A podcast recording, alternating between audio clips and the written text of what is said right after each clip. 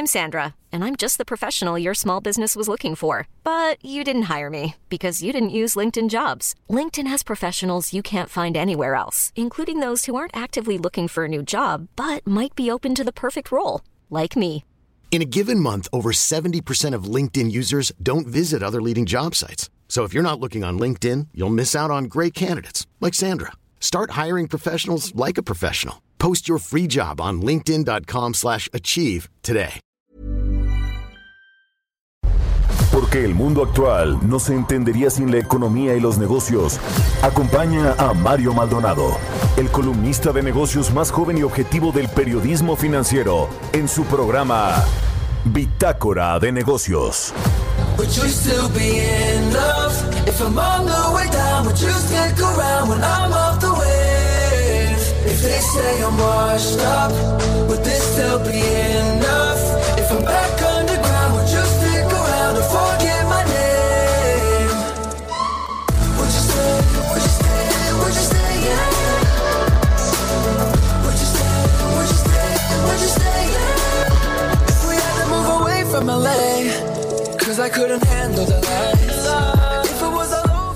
¿Qué tal? ¿Cómo están? Muy buenos días. Bienvenidos a Bitácora de Negocios. Yo soy Mario Maldonado y me da muchísimo gusto saludarlos en este martes 24 de noviembre del 2020.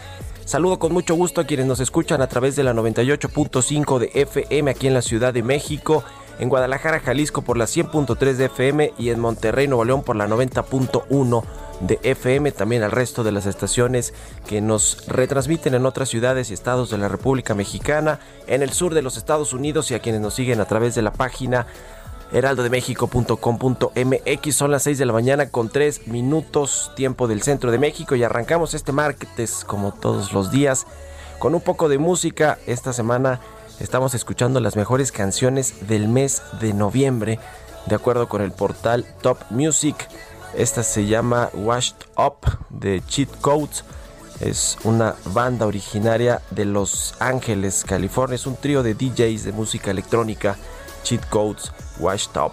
Bueno, pues arrancamos. Hay mucha información que platicar este martes. Vamos a hablar con Roberto Aguilar sobre los temas financieros más relevantes. Avanza la transición de Joe Biden a la Casa Blanca y los mercados lo celebran.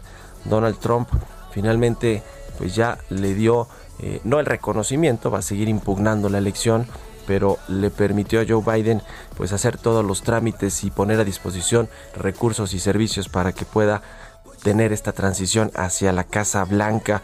La vacuna rusa contra el COVID-19 tendrá un precio menor a 20 dólares y pese a las advertencias se dispara el tráfico aéreo en los Estados Unidos por el próximo día feriado. Vamos a entrar esos temas con Roberto Aguilar. Hablaremos también con Ernesto Farril, el presidente de Grupo Bursamétrica, sobre pues lo que va a ser una W en cuestión de recuperación económica en México, es decir, una caída, una recuperación y quizá otra vez una caída para volver a recuperarnos. Esa es la recuperación tipo W, el blindaje financiero de México, sin embargo, se consolida. Vamos a hablar de eso con Ernesto Farril. Entrevistaremos también al doctor José Nabor Cruz, secretario ejecutivo del Consejo Nacional de Evaluación de la Política de Desarrollo Social del Coneval, el organismo encargado de medir la pobreza en México. Sobre los datos que se reportaron al tercer trimestre del 2020 hay un aumento en la pobreza laboral y es un aumento considerable. También está sobre la mesa la propuesta de aumentar el salario mínimo a partir del próximo año por lo menos arriba de la inflación, arriba de un 4%. Vamos a hablar de esos temas. Ayer la Coparmex se pronunció al respecto de este tema sobre los eh, techos que debería tener el salario mínimo para evitar pues que le afecte precisamente a la inflación, a la estabilidad de los precios. Platicaremos también con Félix Boni, el director general de análisis económico y financiero de HR Ratings sobre los estímulos fiscales y la recuperación del PIB en los Estados Unidos, las claves eh, pues eh, que tiene que seguir quizá México también en esta materia. Ayer Alejandro Díaz de León, el gobernador del Banco Central, aquí en nuestro país también se pronunció al respecto de este tema, dijo que se requieren estímulos fiscales para que la recuperación de México sea sostenible y pueda pues llamarse como tal una recuperación. Ayer los empresarios además se reunieron en Palacio Nacional con el presidente Andrés Manuel López Obrador para tratar este tema del outsourcing, la propuesta que hizo el presidente de la República al Congreso mexicano, la Cámara de Diputados, para acabar con esta figura de la subcontratación laboral. Al parecer van a suavizar un poco esa iniciativa que mandó Andrés Manuel López Obrador. Yo le voy a platicar un poco de eso ahora en mi editorial. Con esto arrancamos historias de negocios. Vámonos ahora con el resumen de las noticias más importantes para iniciar este martes 24 de negocios aquí en Bitácora de Negocios.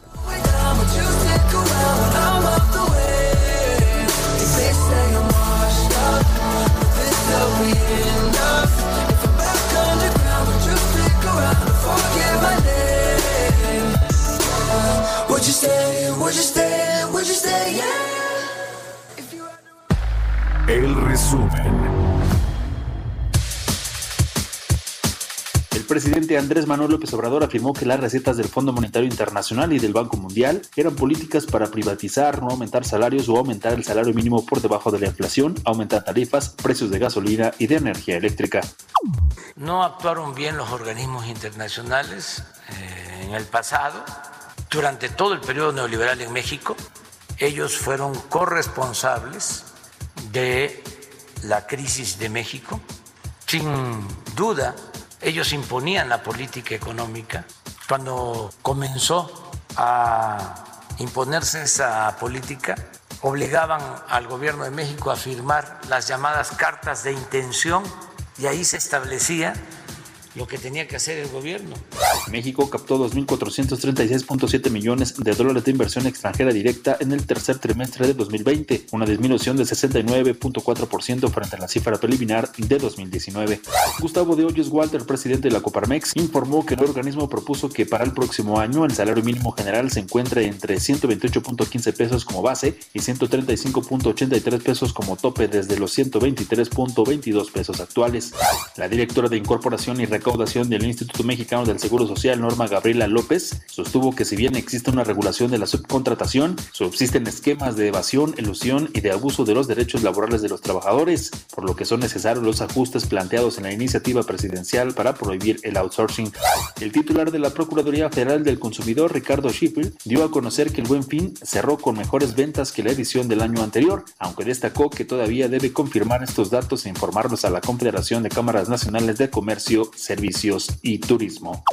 Y esta décima edición vimos crecer de 50.251 consultas en quienes quieren los precios a 77.442 consultas. Quiere decir que salieron empoderados con información los consumidores a comprar en este año, que reiteramos estos números nos hablan de que fue un buen fin más exitoso que el del año pasado. Buenas noticias para la economía de nuestro país. Bitácora de negocios en El Heraldo Radio. El editorial.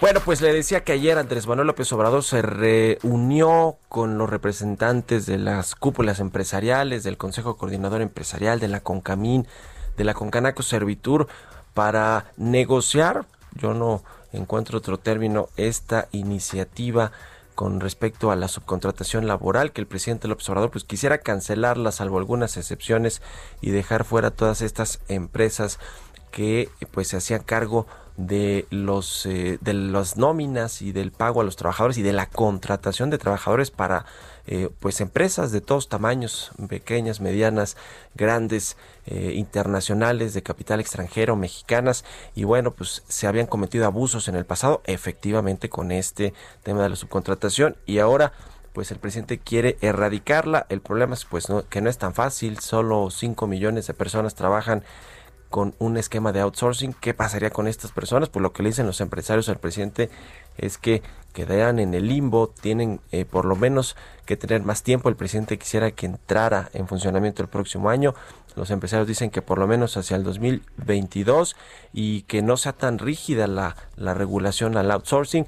¿Y quién está detrás de esta propuesta? Pues ni más ni menos que el papá o el padre de la secretaria del Trabajo, Luisa María Alcalde. Su padre se llama Arturo Alcalde, es un abogado laboral que, bueno, pues es el abogado de muchos de los sindicatos en México.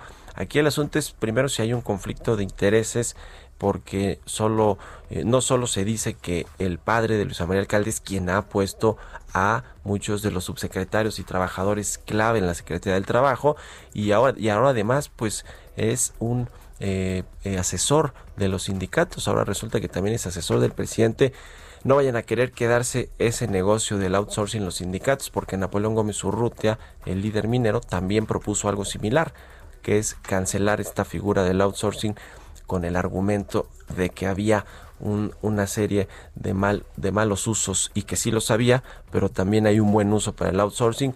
¿Qué va a pasar con esto? Ya lo estaremos viendo en los próximos días. Hoy es el segundo día del Parlamento abierto ya en la Cámara de Diputados para ver qué pasa con esta iniciativa. Ya lo estaremos viendo y aquí se lo platicamos. ¿Usted qué opina? ¿Se tiene que cancelar o no? el outsourcing en México, a pesar de que funciona en todo el mundo. Escríbame a mi cuenta de Twitter, arroba Mario Mali, a la cuenta arroba Heraldo de México. Economía y mercados. Roberto Aguilar ya está en la cabina de El Heraldo Radio. Mi querido Robert, ¿cómo te va? Buenos días. ¿Qué tal, Mario? Me da mucho gusto saludarte a ti y a todos nuestros amigos. Fíjate que buenas noticias.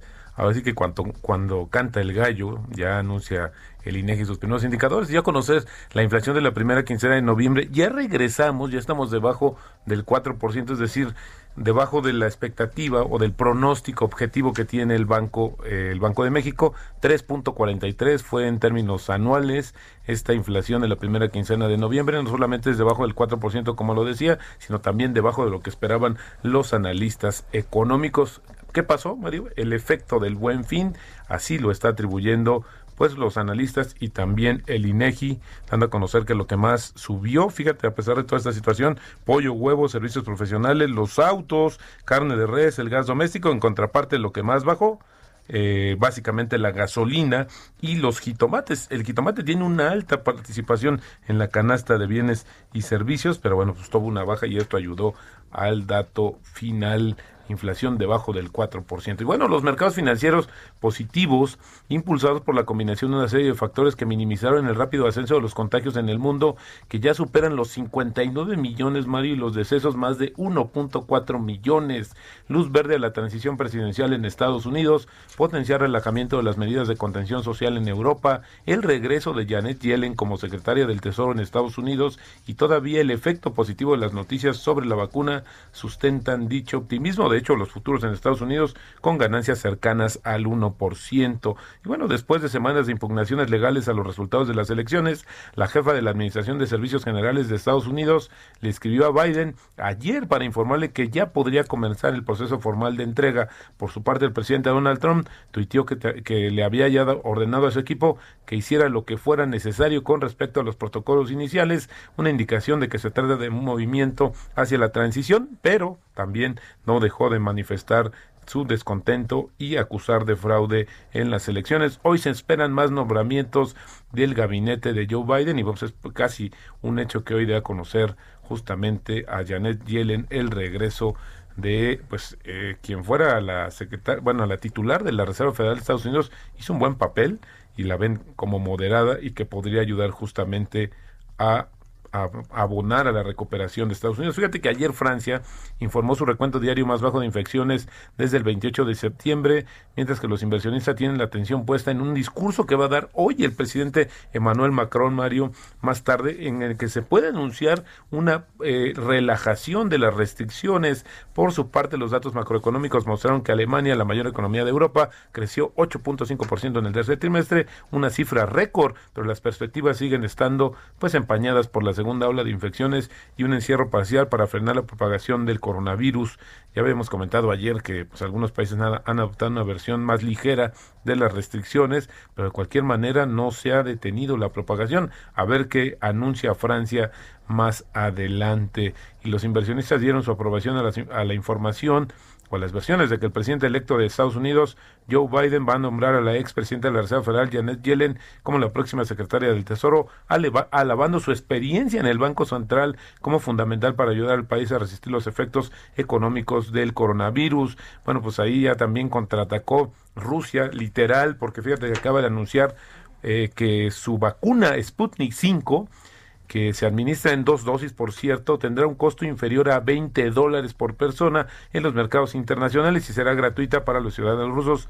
Antes el director del Fondo Soberano de Rusia dijo que la vacuna tendría un precio significativamente más bajo que otros rivales con niveles de eficacia similares, pues también ya esta vacuna está presumiendo un porcentaje de efectividad del 91.4 en el día 28 y más del 95% ya en el día 42 pues sin duda también los países se meten a la lucha por la pelea. Ayer muy interesante, Mario, lo que sucedió. Fíjate que AstraZeneca, bueno, no sé si sea la mejor referencia, pero así sucedió con el Viagra, por ejemplo. AstraZeneca dijo que un golpe de buena suerte resultó que un error de dosis estuvo detrás de los datos del ensayo presentado ayer que le permitieron presentar un caso de una, de una vacuna contra el coronavirus junto con la Universidad de Oxford ante los reguladores. El laboratorio británico explicó que la vacuna podría tener una efectividad en torno al 90% cuando es administrada como media dosis, seguida por una dosis completa en un mes después, citando datos de los ensayos a la última etapa en Reino Unido y Brasil.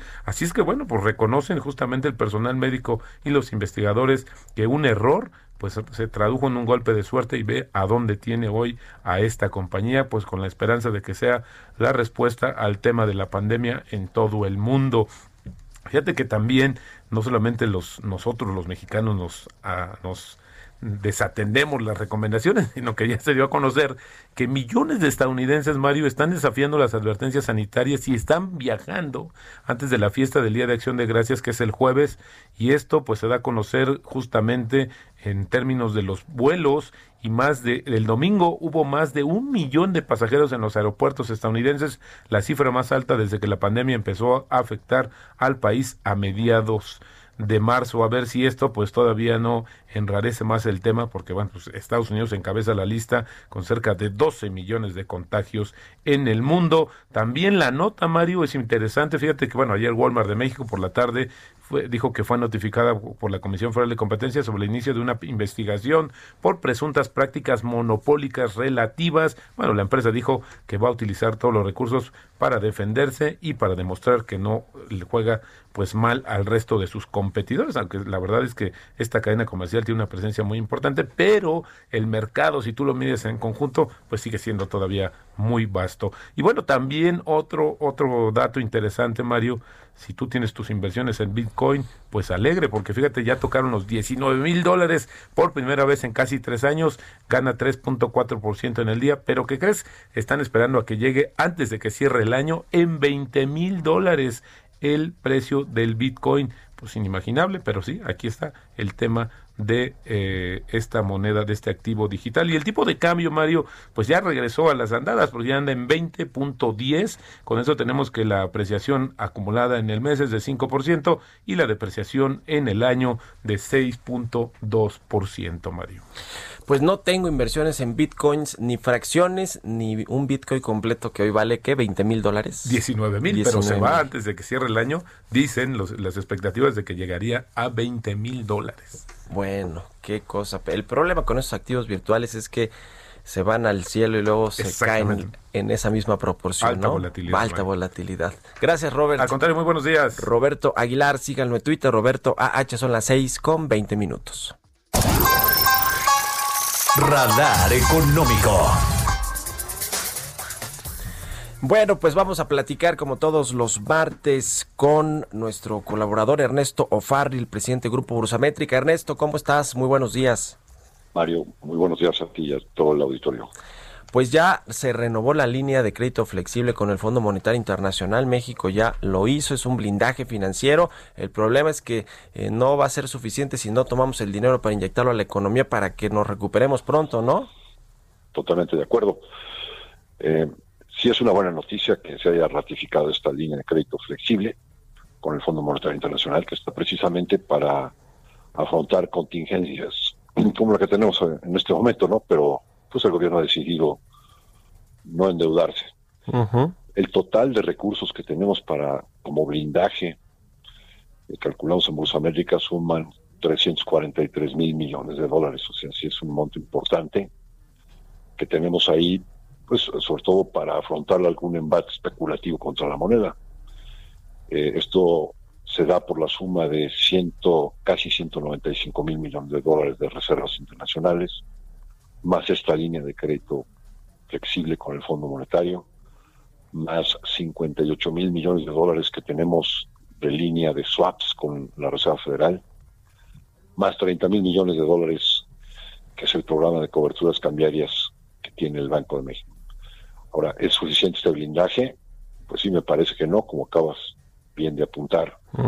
Pues eh, necesitamos, además de ese blindaje, pues una vacuna contra este rebrote de la influencia a nivel mundial y en México.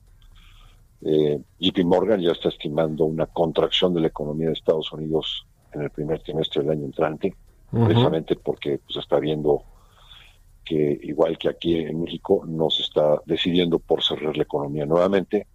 Hay que esperar al 20 de enero a que llegue el señor Joe Biden a que se tomen otros tipos de medidas. Y entonces el riesgo de, de que tengan que pues haber de nueva cuenta medidas extremas en el primer trimestre, pues es, muy alta. Pero pues lo mismo puede suceder en México. Y entonces si combinas eh, que, pudiera haber parálisis económica en Estados Unidos con semáforos rojos en varias ciudades en México, sí. con la caída de inversión, pues eh, sí, sí nos falta otra vacuna que sería una vacuna eh, a favor de la confianza en México y eso tiene que ver con políticas públicas amigables a la inversión, con el combate a la inseguridad y el respeto al Estado El uso de la línea de crédito, ¿tú no lo ves eh, eh, probable en los próximos meses? El, presidente ya ves que estuvo ahora en el G20, en esta cumbre de líderes mundiales, y ahí habló de los de la deuda de los países pobres, ¿no? Que pedía que se le se les redujera la deuda y que se les congelaran o se les redujeran también los intereses. Yo no sé si ahí pensando un poco en México eh, o, en, o, en, estos pues estas líneas que de crédito que tiene y que ha renovado la Secretaría de Hacienda, ¿qué, qué ves en este sentido, Ernesto? Veo una postura inflexible del presidente. Es una decisión no endeudarse. Y entonces, eh, pues no queda más que recaudar más y en, esa mentalidad, ¿no? Y recortar más gasto, porque lo que se ve difícil es que México crezca a donde el programa económico para el 2021 supone que pudiéramos crecer, que es el 4.6%, ¿no? 4.5% este, digo, si, si se cumple este escenario de JP Morgan y en Estados Unidos tenemos otro castarrito en el primer semestre, pues aquí, pues sí podemos tener eh, pues una, un COVID, un algo, fuerte. Algo a ese nivel, sí, caray. Entonces se, cae la, se cae la actividad económica, se cae la recaudación y, y, tienen que volver a recortar el gasto porque no quieren tomar deuda. Ah, bueno, ya, me parece que ya es... Eh, pues sí, todo, todo va a calmarse si es que la vacuna ya comienza a distribuirse pronto. En Estados Unidos ya estaban a hacer una campaña en el próximo mes para distribuirla y, y lo plan hacer rápido. El problema con México es que no tenemos toda esa infraestructura para que se distribuya rápido si es que nos llega conforme a los acuerdos que hizo ahí el canciller Marcelo Ebrard. Ya lo estaremos platicando. Te agradezco mucho como siempre Ernesto que hayas estado con nosotros y muy buenos días. Al contrario, agradecido soy yo. Muy buen día a todos. Un abrazo, Ernesto Farril de el Grupo Brusamétrica. Vamos a hacer una pausa y regresamos aquí a Bitácora de Negocios.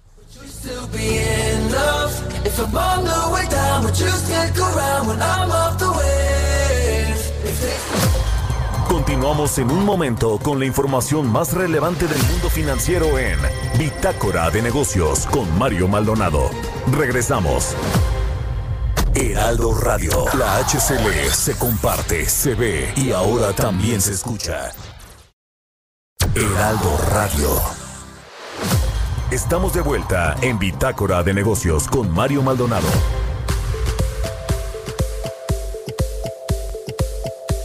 Ya estamos de regreso aquí en Bitácora de Negocios. Son las 6 de la mañana con 30 minutos tiempo del centro de México. Vamos a ir con Mónica Reyes, quien nos tiene un mensaje para usted importante de Cibanco. Cibanco, el primer banco verde, le ofrece una tarjeta prepagada, recargable multidivisa llamada Cash Multicurrency, la cual mantiene saldos independientes entre las cinco divisas, dólar americano, euro, libra esterlina, yen y dólar canadiense podrá realizar compras en establecimientos comerciales, compras en línea o retirar efectivo en cajeros automáticos en todo el mundo. sin conversión de tipo de cambio si la moneda de la ciudad en donde la utiliza es la misma divisa que tiene en la tarjeta. Este producto cuenta con cuatro variantes, clásica, student, platinum y pink, cada una para diferentes tipos de viajero. No requiere mantener un saldo mínimo. Podrá realizar traspasos de saldos entre divisas, recarga desde la banca móvil y banca electrónica. Es una tarjeta biodegradable. Cuenta con tecnología contactless para mayor seguridad. Si requiere más información, llame al teléfono 5511 03 12 20 o al 800 2524 226 o ingrese a www.cibanco.com. Entrevista. Bien, pues le decía al inicio del programa que el Consejo Nacional de Evaluación de la Política de Desarrollo Social, Coneval, el organismo que se encarga de medir la pobreza y de hacer otros análisis en materia social de desarrollo social, pues se reportó, eh, dio a conocer algunos datos pues interesantes, pero más bien preocupantes con respecto a la pobreza laboral. De abril a septiembre, unas 11.2 millones de personas cayeron en pobreza laboral al cierre del tercer trimestre estaba en 44.5% de los trabajadores este indicador de pobreza laboral. Y para platicar de este tema y agradezco mucho que nos tome la llamada como siempre el doctor José Nabor Cruz secretario ejecutivo del Coneval. ¿qué tal eh, doctor? muy buenos días muy buenos días, Mario. Un gusto platicar contigo y todo tu auditorio. Pues yo eh, decía un poco editorializando que son preocupantes estos datos de pobreza laboral en un país en el que de por sí pues hay pobreza eh, eh, extrema y muy importante, pero ahora también la pobreza laboral que está generando nuevos pobres en zonas urbanas, doctor. Así es, justo los datos que íbamos a conocer este viernes por parte de Coneval pues ya tomamos los datos levantados en la encuesta nacional de empleo y ocupación por parte del INEGI y bueno, hicimos la estimación para tener el dato de pobreza laboral que se situó en 44.5% eh, de la población que desafortunadamente tiene ingresos laborales por debajo del valor monetario de las canastas alimentarias. En las zonas eh, rurales esta canasta es de 1.212 pesos, es su, valor mensual y de 1.681 pesos en las zonas urbanas del país. ¿Qué, factores? Pues se debe principalmente, por un lado, a la contracción que hubo en el mercado laboral de nuestro país, dada eh, no solamente la contingencia, sino también los efectos del confinamiento y el parón de actividades económicas que hubo entre el segundo y tercer trimestre de, de este año, y también otro factor que hemos eh, encontrado es un, un, aumento de los precios de los alimentos por arriba de la inflación. Eh, hemos encontrado que, que, el precio de los alimentos aumentó casi 7% en zonas eh, urbanas del país, 6.2% en zonas rurales, cuando la inflación en promedio aumentó 3.9%. Y bueno, también finalmente la pérdida de empleos formales, en, su, mayoría, fue un factor que también eh, orilló al incremento de los ingresos laborales, porque, como ya es sabido, pues también hubo un aumento de los desempleados durante este periodo. Eh, comparativamente, eh, doctor José Naur Cruz, eh, en cómo estamos en términos de, pobreza laboral con respecto a otros años donde ha habido periodos complicados de crisis económicas, en fin, ¿a qué nivel estamos? Yo por ahí leía que este dato del de 44.5% de, de las personas con una actividad laboral está cerca de la medición de 2005, niveles máximos desde 2005, que es desde cuando iniciaron, ¿no? Con, esta medición. Sí, de, hecho, eh, el valor más alto que habíamos reportado, eh, digamos de manera consistente, se sitúa por eh, hacia finales del 2014 con un 42.5% de pobreza laboral. En ese momento, debido sobre todo a, pobreza, a procesos inflacionarios relativamente fuertes que tuvimos en ese año, y, y en realidad eh, no nos habíamos situado en este dato de 44.5%. Claramente la, la coyuntura socioeconómica de estos eh, meses ha orillado a estos factores que te comentaba recién, que, se presentaran. Y, también eh, tomar el dato que tuvimos en el segundo trimestre de este año, donde si bien no hubo un levantamiento cara a cara por parte del INEGI de la ENOE, tuvimos un levantamiento telefónico por parte de, del mismo INEGI reportando eh, algunos factores básicos del mercado laboral. Y en ese momento eh, en el mes de mayo se situó en 55% la pobreza laboral, en el mes de junio disminuyó al 48% y pareciera que tenemos una tendencia a, disminuir eh, la pobreza laboral, claramente asociado por no solamente la reapertura de actividades económicas, sino también por la recuperación de ciertos eh, sectores de la economía, aunque falta uno muy importante, que es el sector turismo. Y se puede ver también en los datos que reportamos por parte del Consejo, Quintana Roo y Baja California Sur son los estados donde aumentó eh, de manera comparativa más la pobreza laboral entre el tercer trimestre 2019 y el tercer trimestre 2020. Quintana Roo con casi 22 puntos porcentuales, lo cual sin lugar a dudas es eh, una señal muy fuerte de la contracción que todavía hay desafortunadamente en el sector turismo del país. Y hablando de la inflación, que eh, pues muy probablemente va a cerrar este año cerca del 4% de la inflación anual y hoy por cierto el, el INEGI dio a conocer este dato de inflación eh, este, este asunto, ¿cómo está afectando? Ya nos comentaba, doctor, que sí tiene, por supuesto, un impacto en el poder adquisitivo de los trabajadores y más ahora con una crisis donde pues ha habido reducciones de salarios, por supuesto, desempleo y desocupación. Eh, ¿Qué eh, podemos esperar para el próximo año? Sobre todo también en el contexto de que se está negociando un aumento al salario mínimo, por lo menos arribita de la inflación.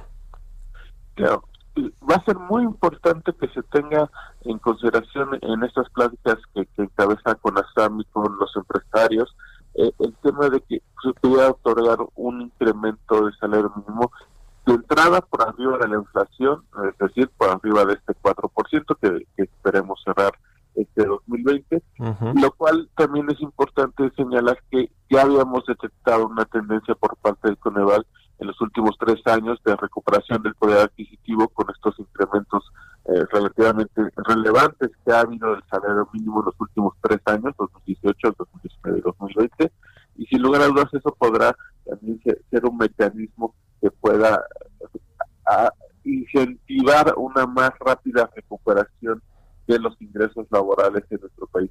Eh, ciertamente algunos estados fronterizos donde desde hace dos años se ha tenido un incremento fuerte del salario mínimo, reportan una un aumento relativamente pequeño de pobreza laboral. Me parece que eso es consistente en esta política salarial de, los estados fronterizos principalmente y sin lugar a dudas eso tendrá que ser un punto importante que se vuelva a presentar. Claramente eh, es una, un contexto eh, relativamente eh, preocupante, sobre todo para los empresarios debido a algunos cierres de empresas.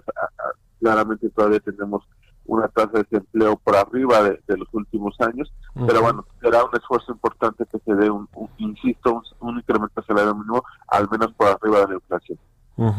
Este debate, doctor José Nabor Cruz, secretario ejecutivo del Coneval, con respecto a la inflación y el impacto eh, que tiene el, el, el, salario mínimo, perdón, y el impacto que tiene en la inflación, que esto ha sido todo un debate ahí con los economistas, incluso ahí Gerardo Esquivel, el subgobernador del Banco de México, él dice que no tiene un impacto directo, pero dentro de las eh, juntas de política monetaria del Banco de México, de, de los integrantes de la Junta de Gobierno, ha habido ahí cierto debate que sí incide. ¿Usted qué, qué opina, qué, qué decía al respecto sobre el impacto que tiene el salario mínimo en, en los precios al consumidor?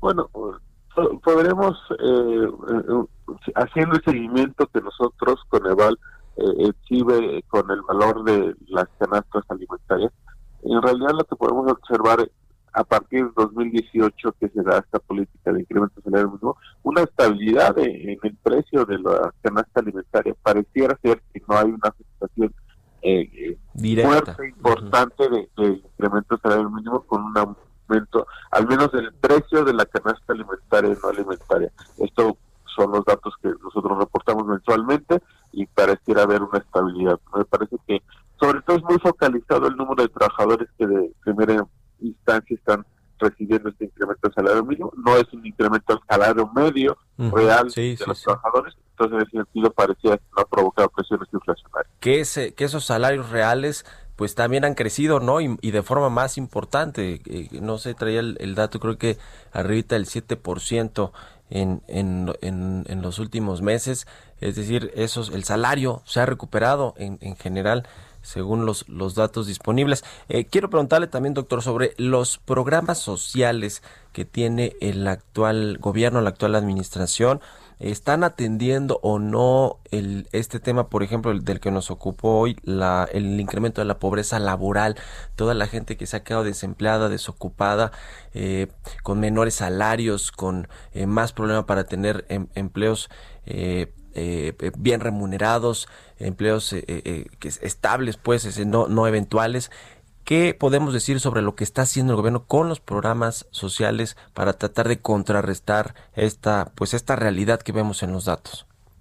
Claro, sí, en dos sentidos de la respuesta. En primera instancia, el gobierno federal, en este nuevo paradigma de política social que ha estado aplicando desde 2019, que son las transferencias monetarias directas, claramente eh, este tipo de transferencias eh, son un complemento de los ingresos, sobre todo los hogares de menores ingresos, los hogares más pobres de, nuestro país. Si bien eh, hay que hacer una acotación, este término de pobreza laboral solamente se está refiriendo a los ingresos laborales. Claramente los hogares, reitero, de menores ingresos pues tienen un complemento relativamente importante eh, si uno ve eh, los, el primer déficit, que es el hogar, los hogares en promedio más pobres del país, las transferencias monetarias de programas sociales representan hasta un 30% del total del ingreso de, los mismos. Entonces, en ese sentido, eh, aunque no lo estamos reportando en este indicador, lo reportaremos en pobreza multidimensional que vamos a conocer en agosto del siguiente año, seguramente sí ha sido un complemento el tema de las transferencias monetarias. Y por otro lado, eh, está todo el esquema de programas sociales en las entidades y en los municipios. Con el reporte alimentario de programas sociales lo vamos actualizando de manera trimestral y en, y en el último dato para eh, este año hay más de 8.000 acciones y programas sociales desarrollándose en todo el país. Y ahí hay una gama muy diversa de programas sociales, como pueden ser las transferencias monetarias condicionadas, no condicionadas, subsidios, apoyos en especie, te pongo ejemplos muy particulares, algunas entidades, justo en esta contingencia, han puesto eh, programas sobre el seguro de desempleo, programas de comunidades comunitarios, eh, algunos programas para microempresas. Entonces me parece que se ha complementado muy bien las transferencias monetarias directas que ha aplicado el gobierno federal con toda la diversidad de programas de los gobiernos estatales, lo cual de alguna manera eh, me parece ha permitido eh, aminorar claramente la afectación que, nos ha dejado esta contingencia sanitaria. Por último, eh, doctor, eh, ¿alguna especie de seguro por desempleo o de subsidios para los desempleados de todo tipo de las zonas urbanas y, y de los, los, los empleados sobre todo del sector formal que son los que contribuyen en términos fiscales al, al país ¿cómo, cómo se ve cómo lo ve usted sería un tema muy importante, claramente es parte de, también lo que hemos planteado desde Coneval, el tema de fomentar la formalización de los empleos. Eh, nuestro La carencia por seguridad social eh, reportada previo a la contingencia en 2018 por más del 57% de la población,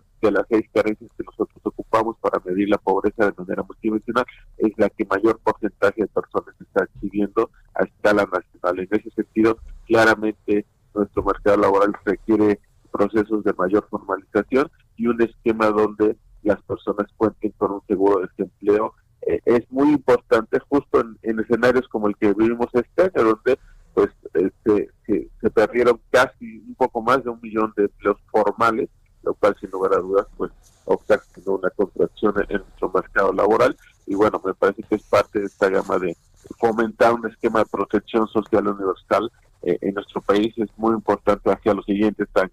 Me parece que es una de las eh, conclusiones que nos deja esta contingencia, prepararnos para futuras contingencias en cuanto a tener un mecanismo de protección social robusto para el país. Pues muy interesante, le agradezco mucho como siempre, doctor José Nabor Cruz, secretario ejecutivo del Coneval, por haber tomado nuestra llamada y muy buenos días. Muy buenos días, Mario. Un gusto platicar contigo todo tu auditorio. Gracias. Muchas gracias. Hasta luego. 6 con 45. Vamos a otra cosa. Historias empresariales. La aplicación Didi, o más bien la plataforma de eh, viajes, lanzará una función que se llama Didi Mujer.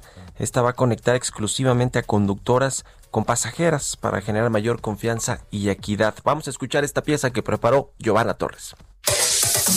La plataforma de transporte Didi lanzó en México la opción Didi Mujer, la cual permitirá a las conductoras recibir viajes exclusivamente de pasajeras. Asimismo, podrá activar o desactivar la función en cualquier horario o zona. La función se da en el marco de una alianza entre el Consejo Nacional para Prevenir la Discriminación y Didi, con la finalidad de generar protocolos de acción y principios de inclusión, diversidad y equidad. Juan Andrés Panamá, director general de Didi en México, adelantó que este nuevo formato estará presente en la Ciudad de México, Puebla, Guadalajara y Monterrey como proyecto piloto. De acuerdo con la directiva, se espera que con esta nueva opción se pueda incrementar la participación de mujeres en la aplicación. La compañía indicó que en México el 34% de las conductoras utiliza la plataforma como fuente de ingresos adicionales ante otras alternativas y manifestó que el 84% reportó sentirse satisfecha de manejar con Didi y 52% expresó que esta actividad les ha dado más tiempo con sus familias, una mejor calidad de vida y mayores ingresos. Finalmente, la compañía agregó que esta es la primera vez que se lanza un programa como este en América Latina bajo la marca Didi. Sin embargo, la firma ya ha lanzado programas similares en Brasil y en China. Para Bitácora de Negocios, Giovanna Torres. Entrevista.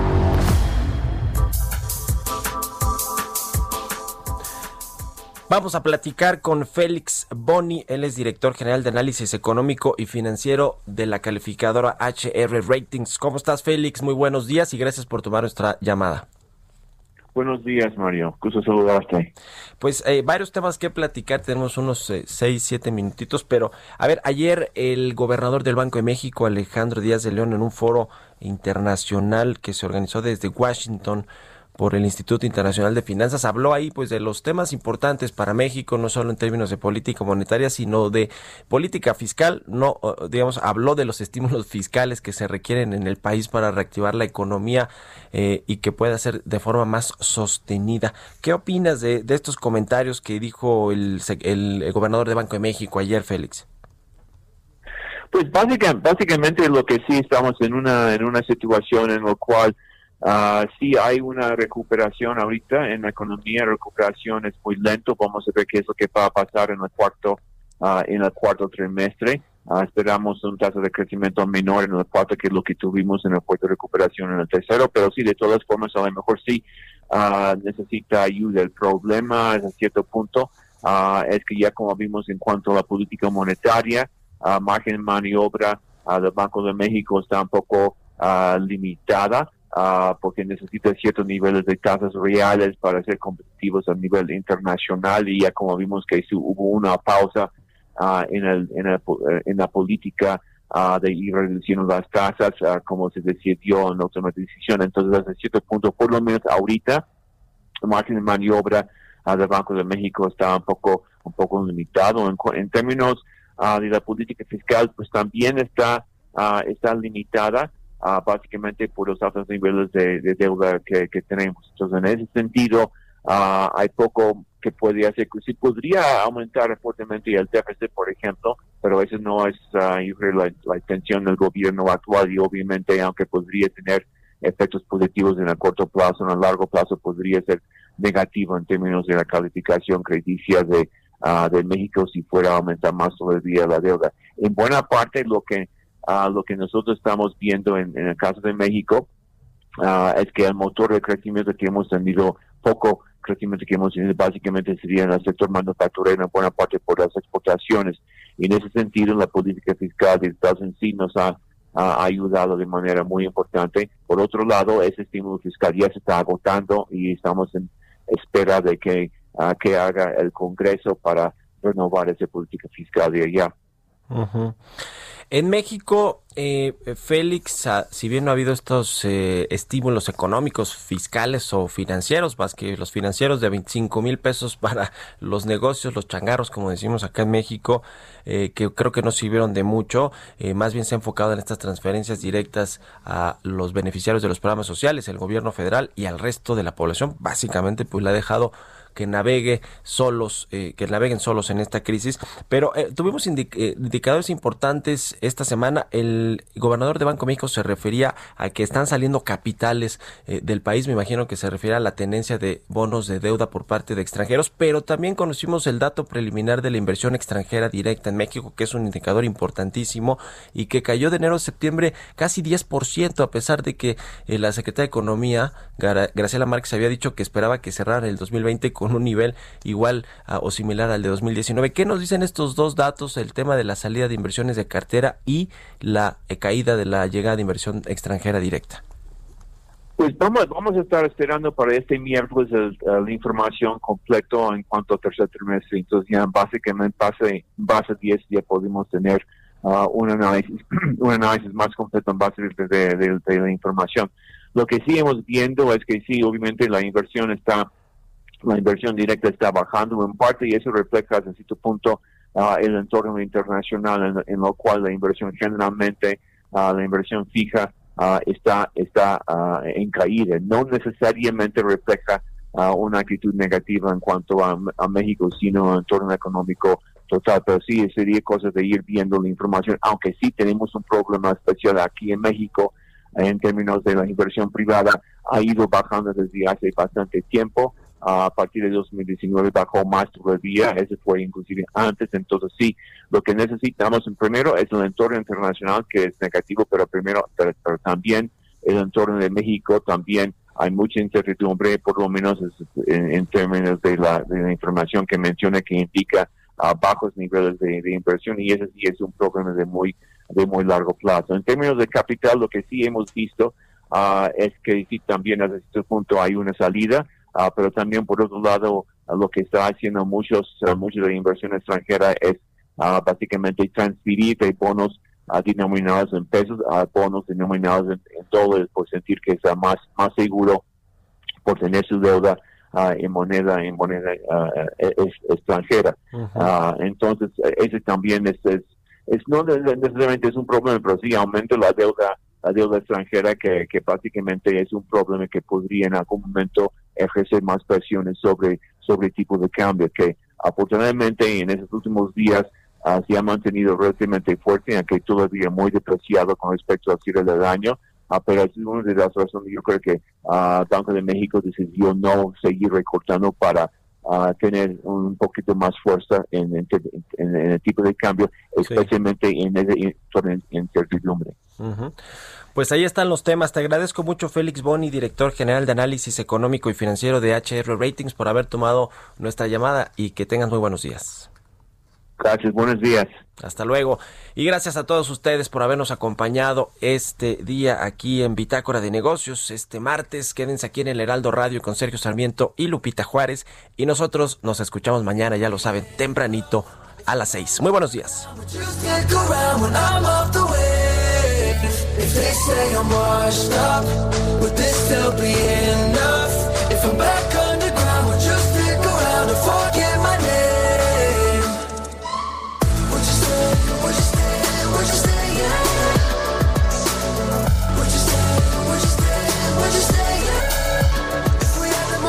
From LA Esto fue Bitácora de Negocios con Mario Maldonado, donde la H suena y ahora también se escucha. Una estación de Heraldo Media Group.